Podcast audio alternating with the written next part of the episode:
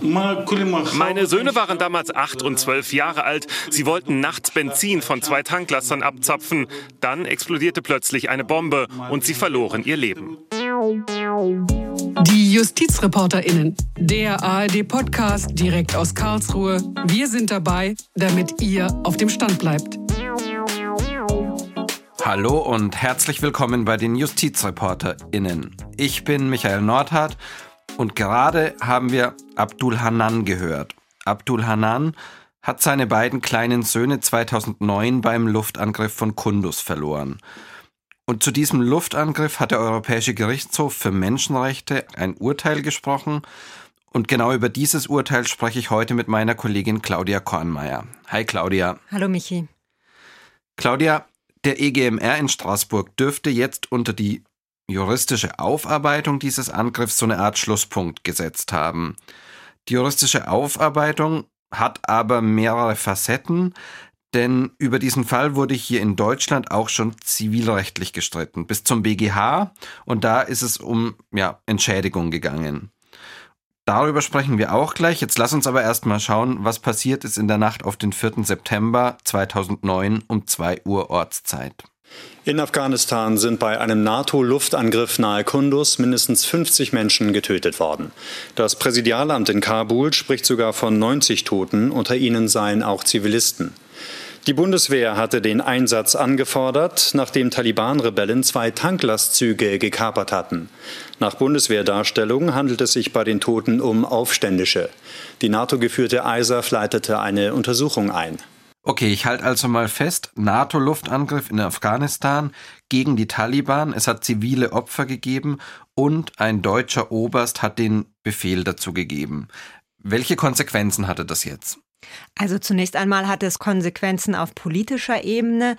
Es gab wirklich eine Regierungskrise in Berlin damals. Der damalige Verteidigungsminister Jung, der musste später zurücktreten. Im Bundestag wurde dann auch ein Untersuchungsausschuss eingerichtet, um zu klären, was da passiert ist, was schiefgegangen ist, wer was nicht richtig gemacht hat. Das Ganze hat aber auch juristische Konsequenzen. Also die Staatsanwaltschaft hat Ermittlungen aufgenommen, unter anderem eben gegen diesen deutschen Oberst, den Oberst Klein. Die Bundesanwaltschaft hat die Übermittlungen dann übernommen. Bundesanwaltschaft, das ist so die höchste Staatsanwaltschaft, dann eben auf Bundesebene angesiedelt, die nicht immer eingreift, sondern wirklich nur bei den großen, wichtigen Fällen ermittelt. Die ist dann aber zu dem Ergebnis gekommen, nein, hier gibt es keinen hinreichenden Tatverdacht. Das Strafverfahren wurde eingestellt. Das heißt, es ist nicht zu einer Anklage gegen den Oberst Klein gekommen.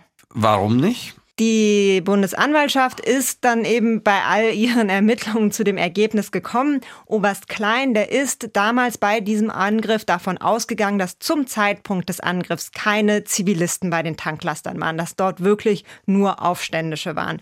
Für eine Strafbarkeit nach dem Delikt, um das es hier ging, wäre es aber nötig gewesen, dass er sicher davon ausgeht, dass der Angriff Zivilisten tötet oder verletzt. Und die Bundesanwaltschaft hat dann auch festgestellt, er habe alles gemacht, was was auch in dieser zeitkritischen Situation möglich war, um abzuklären, ob vor Ort Zivilisten waren. Und dazu muss man auch sagen, wir befinden uns ja hier in einem militärischen Konflikt und so ein militärischer Angriff, der kann völkerrechtlich durchaus auch zulässig sein, wenn mit zivilen Opfern zu rechnen ist. Allerdings muss dann immer danach geschaut werden, dass das Ausmaß der zivilen Opfer noch im Verhältnis zu dem militärischen Erfolg steht. Wenn das der Fall ist, dann ist ein Angriff völkerrechtlich zulässig und dann macht sich jemand, der ihn befiehlt, auch nicht strafbar. Und hier ist eben die Bundesanwaltschaft zu dem Ergebnis gekommen, dass das hier nicht der Fall war und deswegen hat sie die Ermittlungen eingestellt. Es gab da, glaube ich, auch immer noch so einen Informanten, von dem die Rede war. Ein Informant, der eben diesem Oberst Klein und seinen Leuten immer wieder bestätigt hatte, nein, das sind keine Zivilisten vor Ort und darauf haben die dann auch ihre Einschätzung, glaube ich, gestützt. Genau, das war ein, eine wesentliche Quelle sozusagen für ihre Einschätzung. Also nachdem dann die Bundesanwaltschaft die Ermittlungen eingestellt hat, gab es so einen Zwischenschritt, nämlich ein Klageerzwingungsverfahren beim Oberlandesgericht in Düsseldorf eben gegen diesen Einstellungsbescheid. Und da vielleicht an der Stelle, das hat dann eben der Mann, den wir ganz am Anfang gehört haben, also der Vater, der Mann, dessen zwei Söhne bei diesem Angriff ums Leben gekommen sind, der hat das dann angestrengt, das Ganze unterstützt durch eine deutsche Menschenrechtsorganisation. Der wollte das halt nicht so auf sich beruhen lassen, dass die Bundes Bundesanwaltschaft jetzt hier gesagt hat, so ist zu Ende, das war's. Genau, ist ja durchaus nachvollziehbar. Es würde, würden wahrscheinlich viele Eltern an der Stelle so machen. Genau, hat dann gesagt, die Generalbundesanwältin damals, die hätte das Verfahren nicht einstellen dürfen, hat dieses Klageerzwingungsverfahren versucht. Das Oberlandesgericht in Düsseldorf hat das aber dann nicht zugelassen und letztendlich hat dann das Bundesverfassungsgericht darüber entschieden, ob die Verfahrenseinstellung in Ordnung war. Ja, also das waren so die zwei Möglichkeiten, die er hatte. Mhm. Dann Verfassungsbeschwerde hat er eben auch noch eingelegt, aber auch mit dem Ergebnis, auch das Bundesverfassungsgericht hatte hier keinerlei verfassungsrechtliche Bedenken an dem Vorgehen der Bundesanwaltschaft. Insbesondere keinerlei willkürliche Entscheidungen seien hier getroffen worden. Das sind immer so die Punkte, die das Verfassungsgericht dann nochmal überprüfen kann. Ja, und damit war dann in Deutschland alles ausgeschöpft an Rechtsmitteln, die es so gibt. Und das hat dem Vater Abdul Hanan dann die Möglichkeit gegeben, zum Europäischen Gerichtshof für Menschenrechte zu gehen und dort eben eine Beschwerde gegen Deutschland wegen Verletzung seiner Menschenrechte einzulegen. Und das hat er dann auch gemacht. Genau, das hat ihm die Möglichkeit gegeben.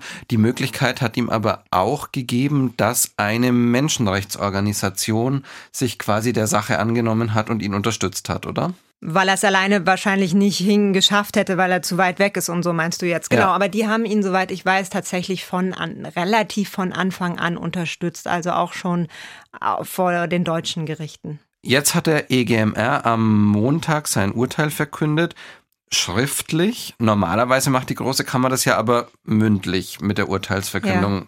Genau, also das war ein Verfahren, das war vor der großen Kammer. Auch das ist außergewöhnlich. Auch das passiert nur in besonders wichtigen, großen Fällen. Da gibt es so eine Reihe von Gründen, warum. Aber hier war das dann der Fall. Und da ist das Verfahren dann normalerweise so, es gibt erstens eine mündliche Verhandlung. Auch das ist beim Europäischen Gerichtshof für Menschenrechte eine außergewöhnliche Sache.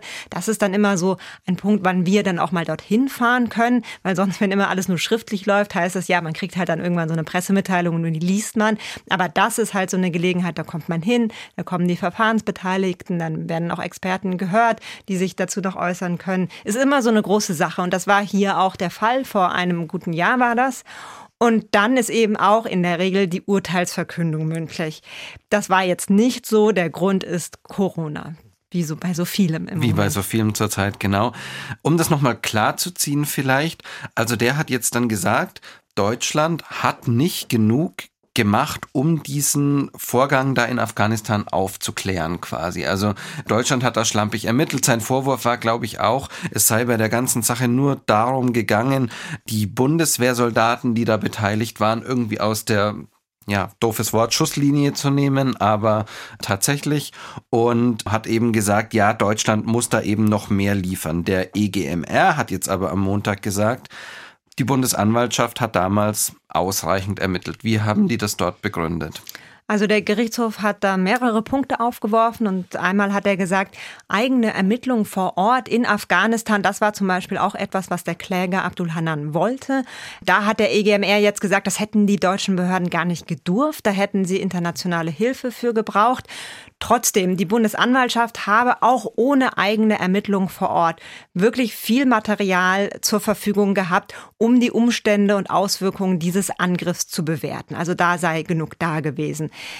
Zum Beispiel dann auch, wenn es um diesen Punkt geht, weitere Zeugenbefragung vor Ort. Das war auch etwas, was der Kläger wollte. Da sah der Gerichtshof jetzt auch keinen Grund, an der Einschätzung der Bundesanwaltschaft zu zweifeln, dass weitere Zeugenbefragungen keine zusätzlichen Erkenntnisse gebracht hätten. Und ein Punkt war auch immer die genaue Zahl der Opfer. Die konnte man nie fest oder die wurde nie festgestellt. Und da gab es dann auch Zweifel daran, ob das überhaupt noch möglich gewesen wäre.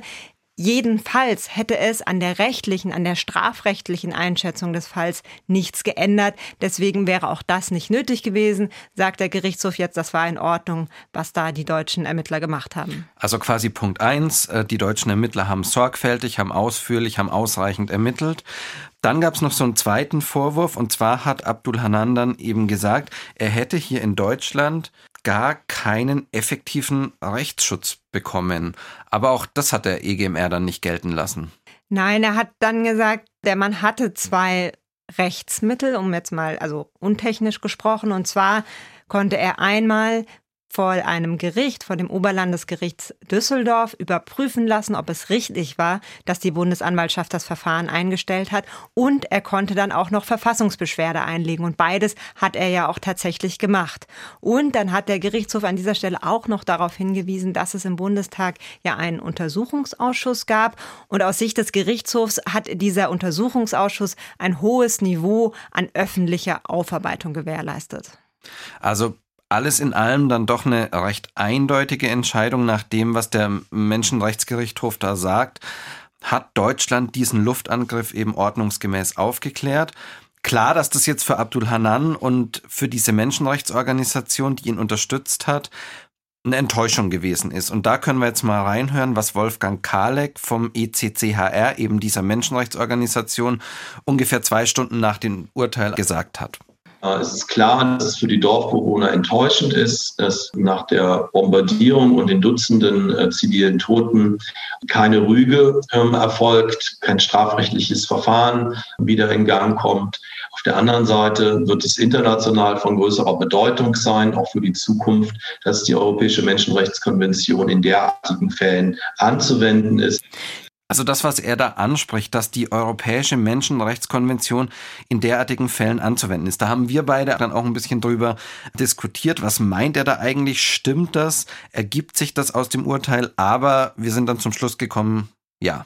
Ja, es ergibt sich. Es ist aber in der Tat ein relativ schwieriger Punkt, auch schwierig zu verstehen in diesem Urteil. Es geht ja um die Frage, inwieweit müssen europäische Streitkräfte, also das Militär, hier jetzt konkret die Bundeswehr bei Auslandseinsätzen, sich an die Menschenrechtskonvention halten. Was ganz klar ist, die Menschenrechtskonvention, die gilt auf dem Gebiet der Staaten, die sie unterzeichnet haben, also zum Beispiel hier in Deutschland, wenn wir konkret hier vor Ort sind, hier gilt die. Wenn Deutschland hier gegen Menschenrechte verstößt, dann können wir Deutschland deshalb verklagen vor dem Relativ klar. Das ist ganz klar. So, wenn jetzt Deutschland im Ausland was macht, ja, und das dann in, auf einem Gebiet tut, wo es Juristen sagen, die effektive Kontrolle hat, also wirklich auf dem Gebiet allein die Kontrolle hat. Auch dann gilt die Menschenrechtskonvention. Das war aber jetzt ja hier in Afghanistan nicht der Fall. Also da hatten ja durchaus die afghanischen Behörden auch die Kontrolle und die internationalen Truppen waren sozusagen auf bin mir jetzt gerade gar nicht mehr so sicher, ob man auf Einladung sagt, aber jedenfalls in Übereinstimmung dort und man hat da miteinander gearbeitet. Aber es ist nicht so, als hätte Deutschland dort alleine die Kontrolle ausgeübt. So, und diese Situation, die war eben bisher nicht so ganz geklärt. Wie ist es da jetzt? Gilt auch in so einer Konstellation die Menschenrechtskonvention.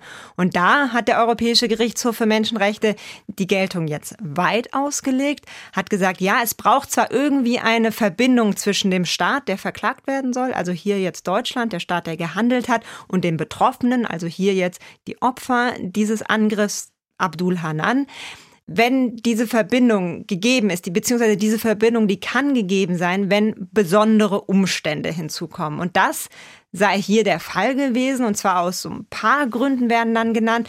Es fängt damit an, dass Deutschland durch internationales Recht dazu verpflichtet war, diesen Fall, diesen Luftangriff zu untersuchen. Die afghanischen Behörden selbst durften nicht ermitteln. Das ging aus so Vereinbarungen zwischen Afghanistan und den internationalen Truppen im Land hervor. Und hinzu kam auch noch, Deutschland musste auch nach nationalem Recht, also nach deutschem Recht ermitteln, war dazu verpflichtet. So all das zusammengenommen führt äh, nach dem Gerichtshof dazu, dass es eben doch irgendwie so eine Verbindung zwischen Deutschland und den Betroffenen gibt und deswegen gilt die Menschenrechtskonvention. So, das ist jetzt, geht dann in seiner Bedeutung durchaus über diesen Fall hinaus. Also für solche Auslandseinsätze, militärische Auslandseinsätze, ist jetzt geklärt, dass durchaus die Menschenrechtskonvention gelten kann. Das heißt, die Staaten müssen die im Blick haben, beziehungsweise umgekehrt, wenn irgendwas doch nicht so gut und richtig läuft, ja, dann haben eben Betroffene zum Beispiel Opfer eines Angriffs die Möglichkeit, die europäischen Staaten vor dem Gerichtshof zu verklagen. Der Gerichtshof prüft, ob es eine Menschenrechtsverletzung gab. Und wenn die Antwort ja ist, dann können Betroffene auch einen Anspruch auf Entschädigung haben. Also tatsächlich eine wichtige Klarstellung, was diesen Bereich angeht. Die Entscheidung aus Straßburg bedeutet jetzt allerdings ganz konkret für Abdul Hanan und die anderen Betroffenen dieses Luftangriffs, dass es keine Entschädigung gibt. Das wäre möglich gewesen, wenn der Gerichtshof eine Menschenrechtsverletzung festgestellt hätte. Hat er in dem Fall aber nicht? Genau, hat er nicht. Die Frage ist aber schon, gehen die Betroffenen jetzt dann am Ende leer aus? Ja, also sie hatten schon so 5000 Dollar sogenannte humanitäre Hilfeleistungen Was bekommen. ist das? Das ist also einfach Geld, das die Bundesregierung gezahlt hat, so pro Familie wahrscheinlich. Da war auch so ein bisschen unklar, ist es jetzt pro Opfer oder dann doch nur pro betroffener Familie. Die haben das so genannt, humanitäre Hilfeleistung, was dahinter steckt. Das ist ohne Anerkennung irgendeiner Verpflichtung, das zu zahlen. Okay, bedeutet also, die haben damit nicht anerkannt, dass da doch irgendwie was falsch nee, gelaufen eben, ist oder so? Überhaupt nicht. Und das ist es gewesen. Und so nach dem Ausgang dieses Urteils wird es dabei wohl auch bleiben. Trotzdem bringt uns jetzt die Frage nach einer möglichen Entschädigung noch zu einem anderen Aspekt in der rechtlichen Aufarbeitung des Luftangriffs. Denn Abdul Hanan, ich habe es vorhin schon mal gesagt, hat auch vor den Zivilgerichten hier in Deutschland geklagt auf Schadensersatz und auf Schmerzensgeld. Und da können wir jetzt auch noch mal reinhören. Abdul Hanan sagt relativ klar, worauf es ihm ankommt. Ich will, dass die Befehlsgeber der Bombardierung zur Rechenschaft gezogen werden und uns als Opfern ein Schadensersatz gezahlt wird. Also wie gesagt, der zweite große juristische Strang ist der Schadensersatzanspruch und dazu hat im Oktober 2016 der BGH entschieden. Genau, der Bundesgerichtshof als höchstes deutsches Zivilgericht in diesem Fall hat diesen Anspruch abgelehnt. Abdul Hanan ist gescheitert damit vor den Zivilgerichten.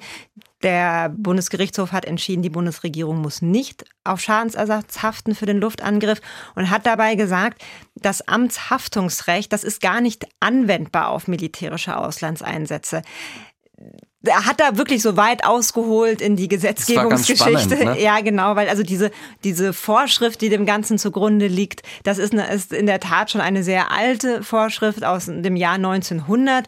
Und da hat der Bundesgerichtshof dann gesagt, damals hat der Gesetzgeber, habe der Gesetzgeber nicht daran gedacht, dass durch diese Vorschrift auch eine Haftung für militärische Kampfhandlung im Ausland festgeschrieben werden sollte. Und der Gesetzgeber habe später auch keine äh, entsprechenden Entscheidungen getroffen. Deswegen ist das gar nicht möglich, so ein bisschen verkürzt gesagt jetzt an dieser Stelle.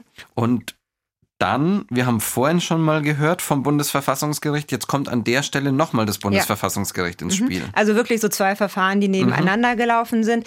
Hier zu diesen zivilrechtlichen Ansprüchen hat das Bundesverfassungsgericht dann gesagt, beziehungsweise es hat im Ergebnis, um das vorwegzunehmen, das Urteil des Bundesgerichtshofs bestätigt. Hat aber anders als der Bundesgerichtshof gesagt, das ist also beziehungsweise es zu erkennen gegeben, dass es eine staatliche Haftung für militärische Auslandseinsätze doch für denkbar hält weil eben der deutsche Staat an Grundrechte gebunden ist. Und zwar egal, wo er handelt. Und am Ende musste das Bundesverfassungsgericht diese Frage nicht entscheiden, hat es auch offen gelassen. Es könnte aber durchaus für die Zukunft in anderen Fällen nochmal von Bedeutung sein. Also ich denke, die Frage wird sicherlich irgendwann nochmal aufkommen und dann vom Bundesverfassungsgericht auch entschieden werden müssen. Jetzt vielleicht noch zum Schluss, ist damit diese, die rechtliche Aufarbeitung dieses Luftangriffs jetzt Geschichte? Ist da jetzt alles gemacht oder kann es irgendwie noch weitergehen? Also es ist noch denkbar, dass es nochmal eine Beschwerde vor dem Europäischen Gerichtshof für Menschenrechte gibt, nämlich in, dieser, in diesem zivilrechtlichen Verfahren gegen diese Entscheidung des Bundesverfassungsgerichts, die ich jetzt zuletzt angesprochen hatte, ist denkbar wir, also wir wissen es nicht genau, es klang jetzt am Dienstag eher so, als würde die Menschenrechtsorganisation da zurückhaltend sein, aber sagen wir mal so, die Frist ist noch nicht abgelaufen. Genau. Vielen, vielen Dank, Claudia. Das war spannend. Danke, dass du da gewesen bist, dass wir darüber reden konnten. Wenn euch dieses Thema interessiert hat, wenn euch unsere Themen generell interessieren, dann abonniert doch gerne uns und unseren Podcast und empfehlt uns weiter. Wir freuen uns auch immer über Feedback an justizreporterinnen.swr.de. Und da ist zum Beispiel eine Anfrage gekommen im Nachklapp zu einer unserer letzten Folgen, in der es um die Reform des Jurastudiums ging. Und da hat eine Schreiberin gesagt, ja, ihr fällt auf, dass im Jurastudium das Familienrecht so stiefmütterlich behandelt wird, obwohl doch eigentlich viele ganz wichtige Entscheidungen auf diesem Gebiet getroffen werden, weil es da, wie der Name schon sagt, eben um Familien geht, weil es um persönliche Schicksale geht. Und dass das doch im Studium, so verstehe ich zumindest ähm, die Zuschrift, viel mehr eigentlich aufgegriffen werden sollte. Wir bemühen uns auf jeden Fall, sollten da spannende Entscheidungen hier in Karlsruhe oder auch an den europäischen Gerichten kommen, immer mal wieder darüber auch zu sprechen, auch familienrechtliche Dinge mit einzubeziehen. Und bedanken uns sehr herzlich für die Zuschrift und ja, das soll es für heute gewesen sein. Vielen, vielen Dank und bis zur nächsten Woche. Danke nochmal, Claudia. Danke, bis dahin.